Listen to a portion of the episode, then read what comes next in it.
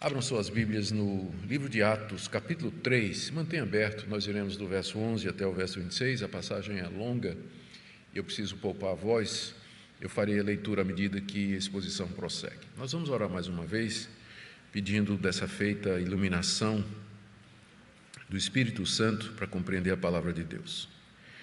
Ó bendito Espírito, tu que inspiraste a Escritura, Ilumina também o nosso coração, para que possamos ver as maravilhas da lei do Senhor, para que possamos compreender o Evangelho mais profundamente e saber de que maneira tudo isso pode ser aplicado ao nosso coração.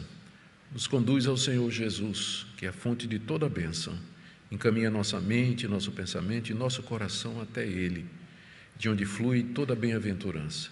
É o que nós pedimos, por amor dele. Amém. Queridos, nós estamos aqui diante da narrativa do verso 11 até o verso 26 do sermão que Pedro pregou lá no templo em Jerusalém, depois da cura daquele homem aleijado.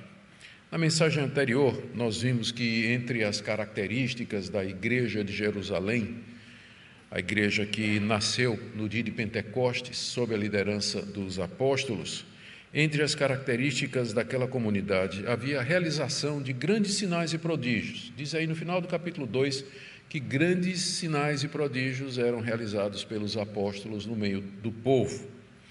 E nós vimos eh, que aqui no livro de Atos, Lucas destaca um desses milagres. Havia muitos, muitos. Mas ele pega um em particular, que foi a cura de um homem coxo, um homem deficiente dos pés ali na entrada do templo. Ah, ele foi curado por Pedro e João, num momento em que subiam ao templo, e os três, depois da cura do homem, entram no referido templo, atraindo uma grande multidão. O efeito do milagre foi que uma grande multidão, ao ver o que tinha acontecido, se juntou a ponto de que eles eh, tiveram que sair daquele lugar provavelmente a entrada do templo, se você um dia ver uma reconstrução do templo de Jerusalém, você vai ver a entrada da Porta Formosa, é, é, é, uma, é pequeno, tem pouco espaço. Mas a multidão, ao juntar-se, eles saíram e foram para um dos alpendres, dos muitos alpendres que havia no templo, que eram construções anexas, e foram para o alpendre de Salomão, que era um lugar muito amplo no lado oriental do templo. É o que nós vemos aí no verso 11. Enquanto aquele homem ainda se mantinha ao lado de Pedro e João, todo o povo perplexo correu para junto deles no pórtico chamado de Salomão, pórtico ou alpendre. O homem curado se agarrou com Pedro e João e aí eles foram lá para aquele lugar onde cabia bem mais gente do que na entrada da porta formosa. E o povo todo ficou atônito, a multidão se juntou por algumas razões. Primeiro, porque aquele homem que foi curado, ele era conhecido de todos. Todo mundo sabia quem era ele. Não era um desconhecido no meio da multidão, alguém que de repente aparece e depois desaparece né, do suposto milagre, mas era alguém que era conhecido de toda a cidade. Então, aquilo, sem dúvida, causou perplexidade porque um, um milagre inegável tinha acabado de acontecer. Além do mais, a cura foi pública, foi na entrada de uma das portas mais importantes do templo, por onde passava muita gente. Terceiro, aconteceu exatamente na hora da oração. Três horas, são três horas distintas no calendário judaico durante o dia em que as pessoas iriam ao templo orar. E na hora nona de oração, quando Pedro e João subiam ao templo e quando muita gente também estava indo ao templo orar, ele faz aquele milagre. Pedro cura o homem. Ou seja, no local público, no horário de maior trânsito, de maior aglomeração de pessoas, e de uma pessoa que era reconhecido por todo mundo como sendo de fato aleijado. Ele era. Era uma pessoa deficiente e era conhecido. E o que mais espantou todo mundo é que Pedro havia curado o homem simplesmente pela sua palavra. Não tenho prata nem ouro, mas o que tenho, isso te dou. Em nome de Jesus o Nazareno, levanta-te e anda. E o homem levantou-se, e começou a andar, não só andar, o texto aqui diz que ele começou a pular. Começou a pular, saltitar de alegria, a multidão então chegou, aglomerou e seguiu Pedro e João e o homem até o alpendre de Salomão. E ali então Pedro prega o seu segundo sermão. O primeiro sermão foi no dia de Pentecostes, depois da descida do Espírito Santo, está aí no capítulo 2. Agora é o segundo sermão de Pedro, ali em Jerusalém, e é logo depois dessa cura. Eu queria ver com vocês eh, esse sermão. Ele é um pouco extenso e a, a voz não está lá, essas coisas todas. Vamos ver se a gente consegue no final, né? chegar ao final. Se não, fica para a próxima segunda-feira, se Deus permitir. É isso? Então vamos lá. Primeira, as partes da mensagem de Pedro. Eu dividi aqui em três partes. A primeira parte é só o verso 12. Pedro diz que ah, o homem não foi curado por nada que houvesse nele. Verso 12: quando Pedro viu isso, quando Pedro viu a multidão que juntou em torno dele do homem, quando Pedro viu isso, dirigiu-se ao povo dizendo: Israelitas, por que vocês estão admirados com isso? Ou porque estão com os olhos fixos em nós, como se pelo nosso próprio poder ou piedade tivéssemos feito esse homem andar? Por que, que vocês estão olhando para nós? Pedro pergunta. Como se a gente tivesse tido o poder de fazer esse milagre. É impressionante, gente, como um milagre ele é interpretado de acordo com o pressuposto que a pessoa já tem. Se alguém é devoto de Nossa Senhora de Fátima e ele é curado de uma doença, ele vai agradecer a quem? A Nossa Senhora de Fátima, mesmo que tenha sido Deus que curou, mesmo que tenha sido Deus.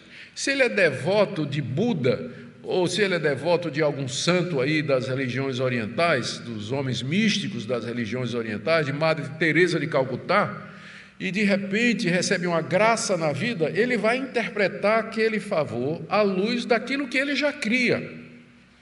E ele vai atribuir aquilo à divindade que ele adora ou aquilo que ele acredita nessa, nesse mundo espiritual. Esses o ponto aqui é que os judeus estavam todos olhando para Pedro como se Pedro fosse o que a gente chama um Hassidim. Eu, aqui é, a gente tem que pedir ajuda do, de, de, informações é, fora da Bíblia para a gente poder entender o porquê da, que Pedro disse isso, né? Os judeus acreditavam nos Hassid. Hassid é uma palavra hebraica que significa santo. Hassidim eram santos. Ah, os Hassidims eram judeus piedosos, eram figuras carismáticas, operadores de milagres, que ministravam mais entre as classes mais baixas do judaísmo, a quem eram atribuídos poderes miraculosos. A gente sabe disso através do Talmud e do Midrash, que foram escritos aí no século III e IV, contando relatos aí por volta do século I. Dos Hassid mais conhecidos, tem dois. Anina Mendoza e Oni, que é também chamado desenhador de círculos. Ambos são mencionados nos Talmudes e na literatura posterior do rabinismo. Eles viviam na Palestina, ministravam as classes mais pobres, eram considerados homens santos e operadores de milagres. E ambos são descritos como pessoas a quem Deus respondia as orações e que oravam pelos doentes. Esse, esse Rony, que é chamado desenhador de círculos, tem, tem uma história que dizia que ele orou muito para que chovesse, né? não estava chovendo ali na Palestina, então ele desenhou um círculo e ficou dentro dizendo a Deus: Eu só saio daqui quando chover. E choveu. Né? Então ele ganhou a fama de Roni, o desenhador de círculos. Por favor, não tente isso na sua casa. O outro é o Anina Bendoza, que era um judeu da Palestina que viveu provavelmente no final da primeira metade do século I e que era famoso pelas suas orações em favor dos doentes e que era capaz de dizer quando a pessoa seria curada ou não, pela fluência com que orava pela pessoa. Se ao orar por uma pessoa ele orava com fluência, assim, as palavras saíam fáceis, então esse vai ser curado. Mas se ele gaguejava, tinha dificuldade em encontrar palavras, esse não vai ser curado. É o Anina Bendoza. Dois Hassidim, homens piedosos, místicos, curandeiros, que eram populares no judaísmo daquela época então, agora você entende, agora você pode entender, porque é que é, aquela multidão cercou Pedro e João com os olhos esbugalhados, né? O povo, por que vocês estão olhando para nós com os olhos fixos, como se pelo nosso poder ou piedade nós tivéssemos feito esse homem andar? Porque era assim que os judeus entendiam que pela sua piedade, pela sua santidade, pela sua vida com Deus, os Hassidim eram capazes de fazer milagres. E eles achavam que Pedro e João eram dessa categoria. E ficaram assim, olhando, espantados para aqueles homens. E Pedro, aqui nesse versículo, diz: Esse homem não foi curado por piedade ou, ou, pela minha santidade, pela minha virtude, ou porque eu sou uma pessoa santa, ou porque eu tenho um poder especial, ou qualquer coisa extraordinária. Eu não sou um racide, como vocês estão pensando. Nada disso aconteceu por conta de algo que há em nós. E aí, do verso 13 até o verso 16, ele explica que o homem foi curado em nome de Jesus Cristo que foi o nome de Jesus Cristo que levantou aquele homem daquela situação que era conhecida de todos eles.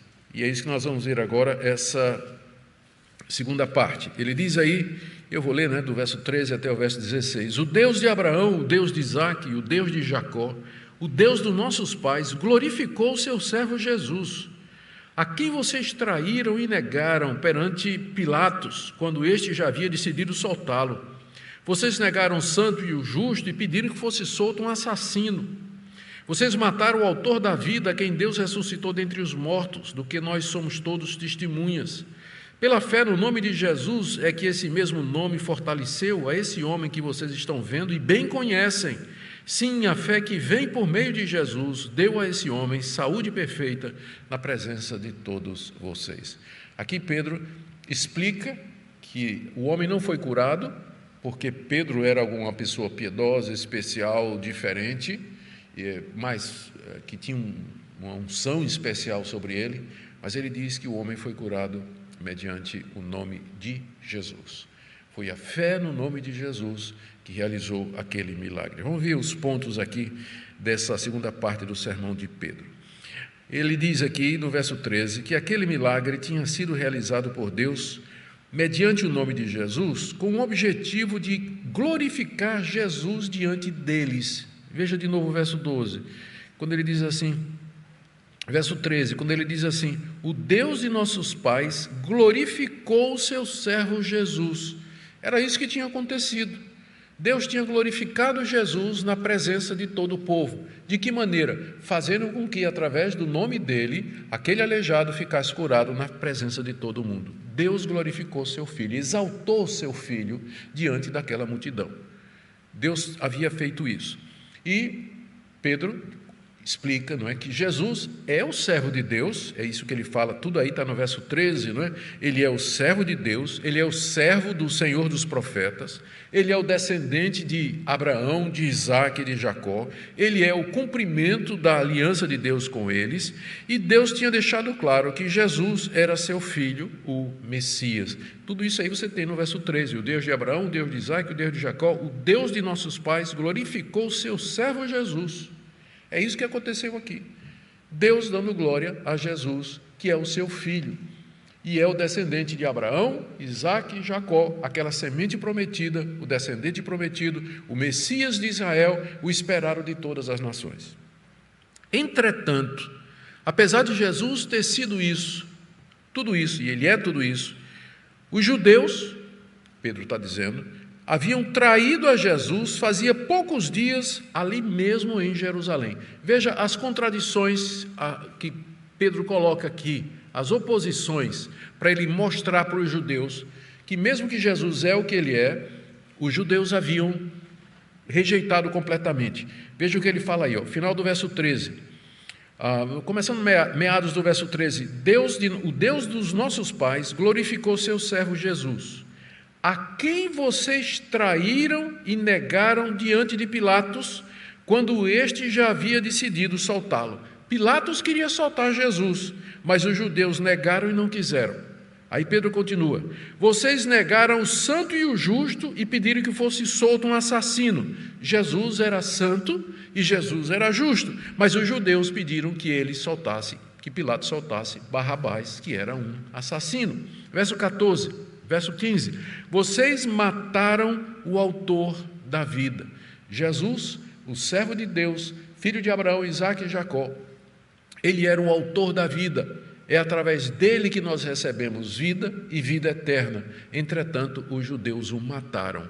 Mataram o autor da vida. Então, com essas três comparações, contradições, Pedro meio que coloca, meio não, ele coloca a responsabilidade pela morte de Jesus sobre os judeus que estavam ali no templo admirados com aquele milagre. É como se ele dissesse: Vocês estão vendo esse milagre aqui? Foi feito no nome daquele que há poucas semanas atrás vocês rejeitaram e pediram que Pilatos condenasse e soltasse um assassino no lugar dele. É isso que está acontecendo aqui. Deus mostrando que vocês estavam errados. E Deus aqui confirmando que Jesus de fato é seu filho e que vocês cometeram um grave pecado diante de Deus. Agora, apesar dele ter sido, Pedro continua, apesar de Jesus ter sido traído, negado e morto pelos judeus, ele estava vivo. Aí o verso, final do verso 15. O verso 15: Vocês mataram o autor da vida, a quem Deus ressuscitou dentre os mortos, do que nós somos testemunhas. Apesar deles terem matado Jesus, ele não permaneceu morto. Deus o ressuscitou de entre os mortos ao terceiro dia, fez com que ele vivesse. E Pedro e os demais apóstolos eram testemunhas desse fato. Veja como Pedro afirma aqui com muita clareza: nós somos testemunhas de que Jesus está vivo, de que ele ressuscitou dos mortos, ele não está mais morto. Nós somos testemunhas, nós andamos com ele, nós vimos a sua pessoa, nós conversamos com ele depois da sua morte. E, aliás, vocês sabem que essa é uma das razões pelas quais Deus levantou doze apóstolos, treze com o apóstolo Paulo, que era exatamente para darem testemunho da ressurreição de Cristo Jesus. A condição para que alguém fosse apóstolo é que fosse testemunha da ressurreição de Cristo. E é por isso que a gente, desculpem bater nisso, a gente sempre insiste, por isso que não pode ter apóstolo hoje porque para ser apóstolo tem que ser testemunha da ressurreição de Cristo. Tem que ter estado com Jesus depois que ele ressuscitou, como os doze e como Paulo na estrada de Damasco. Então, hoje nós não tem como ter apóstolo mais hoje em dia, por mais que alguns desejem esse título. Aquele homem, Pedro diz aqui no verso 16, tinha sido curado pela fé no nome de Jesus. Pela fé no nome de Jesus é que esse mesmo nome fortaleceu esse homem que vocês estão vendo e bem conhecem. Sim, a fé que vem por meio de Jesus deu a esse homem saúde perfeita na presença de todos. O homem era conhecido de todos, veja como Pedro diz aqui com muita clareza, né? Deu, é, vocês estão vendo e bem conhecem, vocês sabem quem é esse homem, não é? Como eu disse, não é alguém que aparece aí é, protagonista de um evento num, em algum palco e depois some, ninguém sabe quem é, nem de onde vem, nem para onde vai. O homem era o aleijado mais conhecido da cidade. Talvez seja por isso que Lucas registrou esse milagre em particular, porque ele é impressionante. Né? Ele é impressionante. Pedro curou o deficiente mais conhecido da cidade que ficava ali na entrada do templo. Não restava dúvida de que uma cura tinha acontecido. O homem estava bom, pulando na frente de todo mundo. Pulando na frente de todo mundo. Então, ele tinha sido curado no nome de Jesus. E agora estava ali diante deles em saúde perfeita. É a expressão que ele usa aí, né? Final do verso 16. A fé que vem por meio de Jesus deu a esse homem saúde perfeita na presença de todos vocês. A fé aqui não é a fé do homem que foi curado, porque ele, ele, ele não tinha a menor ideia do que, é que ia acontecer. Quando Pedro e João iam passando por ele, ele pediu uma esmola, como fazia com todo mundo. Então ele, não, ele, ele queria uma esmola, não queria nada mais do que isso. Estava pensando em nada. E Pedro diz para ele que não tem dinheiro, mas vai dar para ele alguma coisa que é o que Pedro tinha: fé. Em nome de Jesus, levanta e anda. Então, o homem foi curado não foi porque ele tinha fé. E eu me lembro que eu falei na mensagem anterior que a gente precisa saber que essa relação de fé e cura, ela não é uma relação não, não é uma relação de causa e efeito completa, porque pessoas, a Bíblia fala de pessoas que não tinham fé e foram curadas, como o caso desse homem aqui, o homem no tanque de Betesda que Jesus curou. Jesus perguntou: Você quer ser curado? O homem disse: Mas não tem ninguém para me jogar dentro d'água. E Jesus diz: Levanta-te e anda. Quer dizer, o homem não tinha fé, não sabia quem era Jesus, não tinha nada e foi curado. Então, Deus às vezes cura, mesmo que a pessoa não tenha fé. Mesmo que não tenha. No caso aqui, a fé é a fé de Pedro. Né? A fé que veio através de Pedro. Pedro confiava em Cristo, tinha certeza que Jesus tinha ressuscitado dos mortos, que ele tinha todo o poder no céu e na terra e que ele tinha recebido autoridade para realizar milagres em nome de Jesus. E confiante nisso foi que Pedro tomou o homem pela mão e levantou, e o aleijado ficou são na hora, os seus artelhos se firmaram, né? as, as partes danificadas se firmaram, e o homem agora podia andar, não só andar, mas também pular e louvar a Deus. Portanto, a cura do homem foi pela fé no nome de Jesus. O que é que isso provava? Pedro está dizendo. Isso prova que Jesus está vivo e que ele está agindo através de nós, através dos seus discípulos, manifestando a sua glória e manifestando o seu poder. E isso é uma prova de que vocês erraram quando o mataram. E aí vem a terceira parte do sermão de Pedro, do verso 17 a 21, quando Pedro diz que eles deveriam se arrepender do que eles tinham feito. E agora, irmãos, estou lendo o verso 17. Eu sei que vocês fizeram isso por ignorância, como também as suas autoridades o fizeram. Mas Deus assim cumpriu o que tinha anunciado anteriormente pela boca de todos os profetas, que o seu Cristo havia de padecer. Portanto, arrependam-se e se convertam, para que sejam cancelados os seus pecados a fim de que da presença do Senhor venham tempos de refrigério e que Ele envie a Cristo, o Cristo que já foi designado para vocês, a saber, Jesus, ao qual é necessário que o céu receba até os tempos da restauração de todas as coisas de que Deus falou por boca dos seus santos profetas desde a antiguidade. Só até aqui o verso 21. Aqui Pedro chama os judeus ao arrependimento. E é um apelo muito forte, porque os judeus estavam ali diante de alguma coisa que eles não podiam negar. Havia um homem que era doente, que tinha sido curado em nome de Jesus, que eles tinham matado poucas semanas antes, através dos romanos.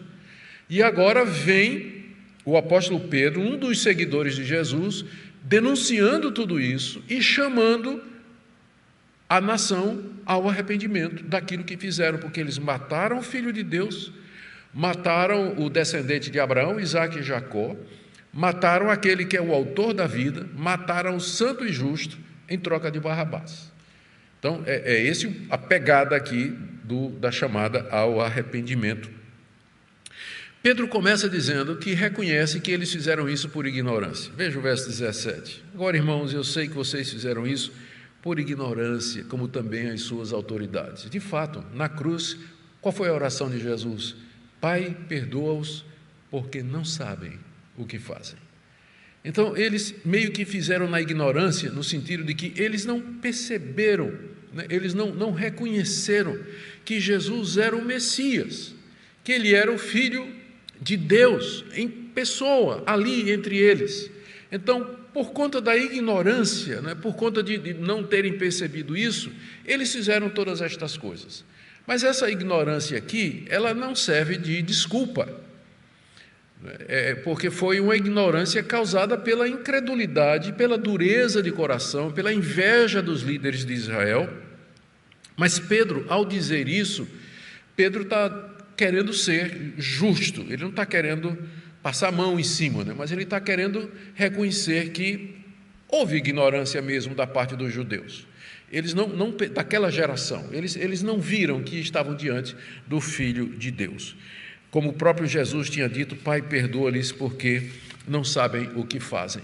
E o ponto é que, através da ignorância deles, através da rejeição deles, Deus cumpriu o seu plano o seu propósito estabelecido antes da fundação do mundo, no verso 18, lemos assim: Mas Deus assim cumpriu Assim se refere ao verso anterior, não é? Através da ignorância de vocês e das suas autoridades que mataram Jesus, mas Deus assim cumpriu o que tinha anunciado anteriormente pela boca de todos os profetas, que o seu Cristo havia de padecer. Vocês erraram, vocês pecaram. Eu sei que vocês fizeram isso por ignorância. E através do ato de vocês, através da rejeição, da traição de Judas, através de vocês dizerem crucificam, crucificam, através de vocês dizerem solta-nos Barrabás. E dizerem também que o seu sangue caia sobre nós, através disso, Deus realizou o seu plano o plano de Deus se concretizou, como está dizendo aqui. Deus assim cumpriu o que tinha anunciado anteriormente pela boca de todos os profetas, que o seu Cristo havia de padecer. O que é que Pedro está dizendo aqui? Que os profetas do Antigo Testamento anunciaram isso, que o servo do Senhor, o Messias, o filho de Abraão, Isaac e Jacó, o descendente da mulher, que haveria de esmagar a cabeça da serpente, ele haveria de padecer e morrer, como já está implícito lá na primeira promessa que foi feita, Gênesis 3,15. Ele vai pisar na cabeça da serpente, mas a serpente vai pegar no calcanhar. Já era uma insinuação, por assim dizer, de que aquele que venceria a serpente sofreria algum dano seria atacado, ferido de alguma maneira. E isso vai se desenvolvendo ao longo da revelação do Antigo Testamento, a ponto dos profetas falarem claramente, como o profeta Isaías, capítulo 53. Parece que Isaías está diante da cruz, vendo Jesus morrer, dizendo que ele foi ferido pelas nossas transgressões, ele foi traspassado, ele foi moído pelas nossas iniquidades, ah, ele, deram a ele um lugar entre os malfeitores e, e assim por diante. Então Pedro diz: olha, isso que aconteceu é Deus cumprindo aquilo que ele havia prometido. É a grande promessa de Deus de mandar alguém que seria o Salvador do mundo, descendente de Abraão, com quem ele fez uma aliança, descendente de Davi. E vocês, na ignorância de vocês, tomando as atitudes que vocês tomaram, cumpriram o propósito de Deus. Essa é uma das muitas passagens na Bíblia onde você encontra a soberania de Deus, a providência de Deus controlando todas as coisas e a responsabilidade humana. Eles eram totalmente responsáveis, responsáveis por aquilo que fizeram com Jesus, mas ao fazer aquilo, eles estavam cumprindo aquilo que os profetas tinham dito. Soberania de Deus e responsabilidade humana andando juntos. Por que, que eu estou dizendo responsabilidade humana? Porque Pedro não os considera inocentes. Ele diz: olha, vocês fizeram isso por ignorância, mas não são inocentes, não. Verso 19. Portanto, arrependam-se e se convertam para que sejam cancelados os seus pecados. Pedro só está dizendo isso porque considera que eles são, eles estavam em pecado, senão não tinha dito isso, né? Pedro então os exorta para que eles se arrependam do que tinham feito, matado Jesus, que eles se convertam a Jesus, ou seja, passem a crer em Jesus como o Messias de Israel, como o Filho de Deus, o Salvador do mundo, porque não basta só você se arrepender dos seus pecados, você tem que se arrepender dos seus pecados e se converter a Jesus e crer que Ele é o Filho de Deus, o Salvador do mundo, que morreu na cruz pelos pecados. E assim, Pedro diz: os seus pecados serão cancelados, ou seja, Deus não vai levar em conta os pecados de vocês, especialmente esse pecado de vocês terem rejeitado o Messias e crucificado o Filho de Deus. Deus não vai, Deus vai cancelar esse pecado, não vai atribuir culpa a vocês se vocês se arrependerem e se converterem a Jesus. E esse processo é o mesmo nos dias de hoje. Quando nós nos arrependemos e nos convertemos a Jesus Cristo, Deus cancela os nossos pecados, de tal forma que nós somos recebidos na presença dEle, como se pecado não tivéssemos, somos adotados como seus filhos, santificado, santificados pelo Espírito Santo. E podemos ter essa comunhão preciosa com Deus diariamente, entrar na presença de Deus, purificados pelo sangue de Jesus. Até hoje é assim, sempre foi o caminho para a entrada na presença de Deus. O que é que aconteceria? Veja só o que, é que Pedro diz aqui. Além do cancelamento dos pecados, o que é que aconteceria se eles se arrependessem ah, e se convertessem? Veja, Pedro está falando aquele mesmo povo que semanas atrás tinham rejeitado Jesus. O que, é que aconteceria se eles se arrependessem, se convertessem a Cristo, além de ter o cancelamento dos pecados? Duas coisas. Primeiro, fim, verso 20: a fim de que da presença do Senhor venham tempos de refrigério. Se vocês se arrependerem, se vocês se converterem, seus pecados serão cancelados e da parte do Senhor virá tempos de refrigério. Ou seja, gozo, alegria, refrigério espiritual, avivamento espiritual, a presença do Espírito Santo, em vez de culpa, em vez de condenação, em vez de rejeição da parte de Deus, Deus vai trazer refrigério para vocês, vai esquecer os seus pecados. E da parte do Senhor Jesus, pelo Espírito Santo, vocês vão conhecer essa bênção que é viver na presença de Deus. Segunda coisa que Pedro diz que haveria de acontecer, está aí no final do verso 20 e verso 21. E ele envia o Cristo, que já foi designado para vocês, a saber, Jesus, ao qual é necessário que o céu receba até os tempos da restauração de todas as coisas que Deus falou por boca dos seus santos profetas desde a antiguidade, desde a antiguidade. A segunda coisa que aconteceria é que Deus mandaria para eles o Cristo outra vez. Agora só que Pedro está se referindo à segunda vinda de Cristo. A segunda vinda de Cristo. Os judeus rejeitaram a primeira, Deus, se eles se arrependessem e convertessem, Deus mandaria o Cristo outra vez. E aqui é na segunda vinda. É, o fato é, por que é segunda vinda? Porque Pedro diz aqui: é necessário que ele fique no céu até o tempo da restauração de todas as coisas. Então, Cristo está no céu até que chegue o tempo em que Deus vai restaurar o mundo, que ele vai criar um novo céu e a nova terra, uma nova humanidade. Os mortos ressurgirão, o pecado será eliminado Cristo virá em glória, nós estaremos unidos com Ele, finalmente tudo será restaurado. Ainda resta uma restauração para esse mundo, mas ela acontecerá quando Cristo vier. E até a data dessa restauração convém que os céus contenham o Filho de Deus, como ele diz aqui, o qual é necessário que o céu receba até os tempos da restauração.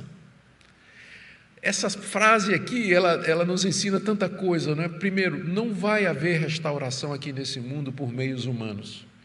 A gente luta, os governos lutam, implementam leis, muda governo, Homens bons se levantam com poder para tentar resolver os problemas da humanidade, problemas de doença, problema de guerra, de conflito. Aparece a ONU, aparece a OEA, enfim, essas organizações humanas querendo resolver o problema do homem e não vai resolver não vai. A restauração de todas as coisas, a volta ao paraíso e muito mais, é somente quando Jesus Cristo vier. Vai ser um ato de Deus. Isso não quer dizer que até lá a gente não deva lutar por justiça, por verdade, por aquilo que é certo. Devemos fazer, mas a gente sabe que a nossa esperança não está aqui.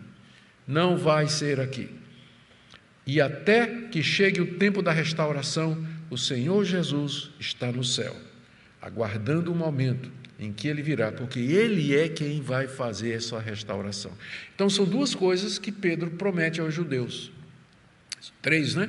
Se vocês se arrependerem e se converterem, seus pecados serão cancelados, vocês receberão refrigério aqui e agora da parte do Senhor, e ele enviará o Cristo quando chegar o tempo da restauração. O Cristo que vocês rejeitaram, o Messias, ele voltará para vocês, mas na restauração de todas as coisas.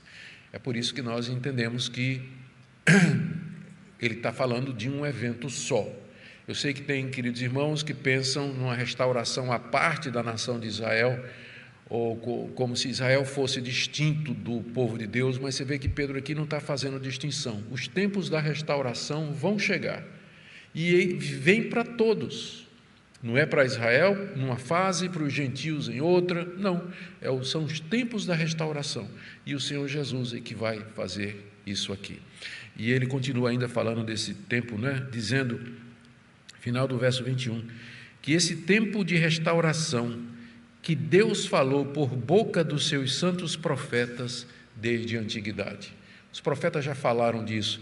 Você vê o final do livro do profeta de Ezequiel, ele diz assim: Vi novo céu e nova terra. Ezequiel é quem fala primeiro do novo céu e da nova terra. E aí João pega lá no, no livro de Apocalipse e repete a visão, o tema do novo céu e da nova terra. Você vê no livro de Isaías que fala da restauração do povo de Deus que aconteceu numa primeira fase quando os judeus voltaram do cativeiro, mas nunca aconteceu plenamente. Veja a visão de Ezequiel, por exemplo, do templo, ou veja a descrição que é o profeta Isaías, o profeta Jeremias, mais Isaías faz do tempo de restauração, quando o Messias, o renovo aparecer e governar, é, como ele fala de uma terra frutífera, a, do boi e do leão comendo juntos, a criança botando a mão no buraco e a cobra não morde. Então ele está descrevendo um tempo futuro, na linguagem que ele entendia, um tempo que ainda não chegou futuro ainda, em que todas as coisas serão restauradas. Os profetas falaram a respeito disso. Veja que Aqui Pedro se refere a ele como seus santos profetas, como se fosse um grupo fechado. E é por isso também que a gente diz hoje: não tem mais profeta como Isaías, Jeremias, Ezequiel, Daniel, porque tem gente que teima em dizer que ele é profeta como Isaías. Pensa, não é, se coloca no mesmo nível. A própria Bíblia trata esse grupo do Antigo Testamento de profetas como um grupo especial fechado, os santos profetas da antiguidade. Não tem mais ninguém como Isaías como Jeremias, para ficar trazendo revelação, trazendo doutrina, ou abrindo os céus para que a gente conheça alguma coisa que Deus não revelou ainda. O que Deus queria falar conosco está aqui já. A gente tem que estudar isso aqui, para não ser levado aí pelos falsos profetas que aparecem. No tempo certo, Deus haverá de mandar o seu filho, conforme os santos profetas predisseram e Moisés, não é? até ele cita aqui o verso 22, porque Moisés disse: O Senhor Deus fará com que do meio dos irmãos de vocês se levante um profeta semelhante a mim, a esse vocês ouvirão em tudo que eles lhes disser. Pedro está dizendo que Jesus é o cumprimento dessa palavra de Moisés. Moisés profetizou que Deus haveria de levantar alguém como Moisés, poder, autoridade e, muito importante, através de Moisés veio a lei e através do segundo Moisés veio a misericórdia de Deus, a explicação e a exposição, a graça e a verdade. Você vê isso no início do Evangelho de João. A lei foi dada através de Moisés, mas a graça e a verdade vieram através de de Jesus Cristo. Ele é o segundo Moisés, ele é aquele profeta que Moisés falou que haveria de vir. E aí Pedro continua a citação, verso 23: Quem não der ouvidos a esse profeta será exterminado do meio do povo. Cerca de sessenta e poucos anos depois desse sermão de Pedro, os romanos vieram, comandados pelo filho do imperador, comandados por Tito, Vespasiano era o nome do pai dele, cercaram Jerusalém no ano 66. Durante três anos a cidade ficou cercada. E no ano 70 Jerusalém foi completamente destruída, arrasada, o templo foi destruído. Estima-se que meio milhão de judeus morreu naquela ocasião. Por quê?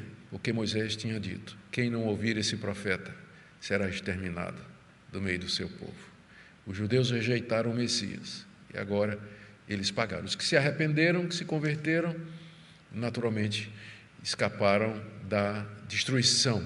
Há uma profecia, há um texto, uma tradição muito antiga, é, que fala que, eu, se não me engano, não me lembro se é Aristeias ou um escritor aí do século II, alguma coisa assim, ele diz que quando veio a destruição de Jerusalém, nenhum cristão morreu, porque eles fugiram para os montes com base na profecia que profecia é essa que ensinava os cristãos a fugir para os montes quando eles vissem a destruição de Jerusalém chegar? O sermão escatológico de Jesus, não é? Quando Jesus diz: Quando vocês virem Jerusalém cercada de exércitos, fujam para os montes. Fujam para os montes, como de fato aconteceu. Queridos irmãos, a gente pode aqui chegar na. Vamos agora para a aplicação da mensagem de Pedro. Né? Só o verso 25 e 26 Uh, verso 24, né, ainda como parte do, do, que eu falei, todos os profetas, continua Pedro, a começar com Samuel. Samuel a gente conhece mais como juiz, mas ele era também profeta. Né? Samuel fica na transição entre o tempo dos juízes e o tempo oficial dos profetas. E ele, é por isso que ele chama aqui Samuel de profeta. Por isso, verso 24: Todos os profetas, a começar com Samuel, assim como todos os que falaram depois dele, também anunciaram esses dias. Pedro tem consciência de que aquilo que está acontecendo em Jerusalém, a descida do Espírito Santo, a conversão daquelas pessoas, esses sinais e prodígios, ah, tudo isso é o cumprimento de profecias antigas dadas pelos homens de Deus do Antigo Testamento. Era tempo de cumprimento. Por isso que a gente precisa ter cuidado quando interpreta o livro de Atos. O livro de Atos está narrando um período específico de cumprimento de profecia. É o que a gente chama história da redenção é que às vezes as pessoas querem imitar, é? querem ver o livro de Atos como um paradigma, padrão, modelo a ser imitado exatamente no dia de hoje, e perde o seu caráter histórico, teológico e redentivo de quem já, se você começar a ler Gênesis até chegar em Atos, né, você vai ver que é a culminação de todo um longo processo e não algumas coisas que aconteceram de maneira isolado. Mas veja a aplicação, verso 25 até 26. Vocês são os filhos dos profetas e da aliança que Deus estabeleceu com os pais de vocês, dizendo a Abraão: Na sua descendência serão abençoadas todas as nações da terra. Tendo Deus ressuscitado o seu servo, enviou primeiramente a vocês para abençoá-los, no sentido de que cada um abandone as suas maldades. Pedro está dizendo aqui para eles agora: vocês são os descendentes dos profetas e de Abraão. E foi primeiramente a vocês que a bênção da aliança foi enviada, o Messias. Através de vocês, as nações da terra também seriam abençoadas. Verso 25, né? Quando Deus disse a Abraão: Na sua descendência serão abençoadas todas as nações da terra. Eu chamo sua atenção para esse ponto aqui. De to... Deus, quando chamou Abraão, fez muitas promessas. Diz: Farei de você uma grande nação, te darei uma terra, a terra de Canaã, abençoarei os que te abençoarem Amaldiçoarei os que te amaldiçoarem, e na tua descendência serão benditas todas as nações da terra. Não é curioso que quando Pedro cita aqui as bênçãos de Abraão, ele só cita essa? Que na descendência de Abraão seriam benditas todas as nações da terra. Por quê? Porque as outras já foram cumpridas. O que Deus prometeu a Israel, Deus já cumpriu. Só restava agora isso, que chegasse o filho de Abraão, em quem todas as nações da terra seriam benditas. E é, essa, é esse o centro do chamado de Abraão. É o centro da aliança, perdão de pecados, reconciliação com Deus, fazer parte desse povo novo de Deus. É isso que é o centro de todas as coisas. Na tua descendência serão benditas todas as nações da terra. Veja o resto, quando ele diz assim, ó, verso 26. Tendo Deus ressuscitado o seu servo, o filho de Abraão, que vocês mataram, enviou primeiramente a vocês. O que, é que ele quer dizer com isso? Que a igreja começou em Jerusalém, que os primeiros cristãos eram todos judeus. Deus enviou o seu filho ressurreto primeiro para Israel. Primeiro para Israel. Deus enviou primeiramente a vocês para abençoá-los, para abençoar vocês no sentido de que cada um abandone as suas maldades. Qual é a bênção que Deus tem para dar para a nação de Israel? Que vocês se arrependam e que vocês abandonem as suas maldades, para que recebam perdão de pecados. Vocês percebem como a partir de Cristo as promessas do Antigo Testamento, elas são interpretadas e elas são vistas como sendo de caráter espiritual. Paulo diz que nós é que somos os descendentes de Abraão, nós os que cremos em Jesus. Ele diz que a verdadeira circuncisão é aquela que é do coração, circuncisão espiritual. Ele se refere à igreja como Israel de Deus. Não há esperança ou não há mais nada para os judeus? As pessoas perguntam. Leia o capítulo 9 de Romanos, você vai ver que Paulo tem a esperança de que haverá uma conversão dos judeus mais próximo da vinda do Senhor Jesus. A esperança dos puritanos que oravam, os puritanos na liturgia tinham uma oração pela conversão dos judeus, são descendentes de Abraão. Tudo que Deus prometeu a eles, Deus já cumpriu, Deus não deve mais nada para eles, mas por amor a Abraão, a gente crê que próximo da vinda do Senhor Jesus haverá um grande avivamento espiritual entre os judeus. E quando o judeu se converte, ele vira igreja, não é?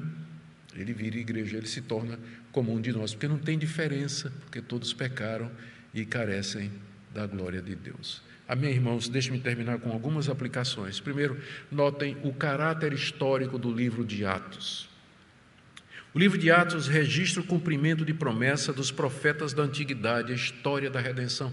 Você não pode querer que o livro de Atos ele seja um paradigma, um manual para você usar para dizer: olha, tudo isso que está acontecendo aqui, tudo isso que está acontecendo aqui tem que acontecer nos dias de hoje. Você não pode deixar de levar em consideração esse aspecto do progresso da revelação e do cumprimento de profecia, como Deus prometeu. Segundo, a bênção de Abraão para as nações era o perdão de pecados mediante a fé em Cristo Jesus. Terceira coisa, a restauração de todas as coisas, inclusive de Israel, acontecerá na vinda do Senhor. Até lá o Senhor Jesus reina nos céus sobre seu povo e governa o destino das nações. Amém. Veja mais uma vez a relação da soberania de Deus e a responsabilidade humana. Não vou bater nesse ponto porque a gente sempre fala disso, não é? Porque a Bíblia fala sobre isso. Não tem como fugir. Você vê que não fui eu que escolhi o tema. Eu estou seguindo verso por verso e cheguei nele. Porque a Bíblia está cheia disso. Deus é soberano, ele cumpre o seu plano. E isso apesar das decisões das suas criaturas. As duas coisas andam juntas. Deus é soberano, o homem é responsável. Veja também a necessidade de arrependimento e conversão para salvação. Não tem outro caminho. E a razão pela qual nós precisamos do poder do Evangelho. Você já imaginou Pedro pregando isso para aquela multidão? O Pedro que tinha negado Jesus três vezes, poucas semanas atrás. O que é que mudou Pedro? Foi o Espírito Santo que veio sobre ele. Eu sei que muita gente quer o Espírito Santo para poder fazer sinais, prodígios e maravilhas.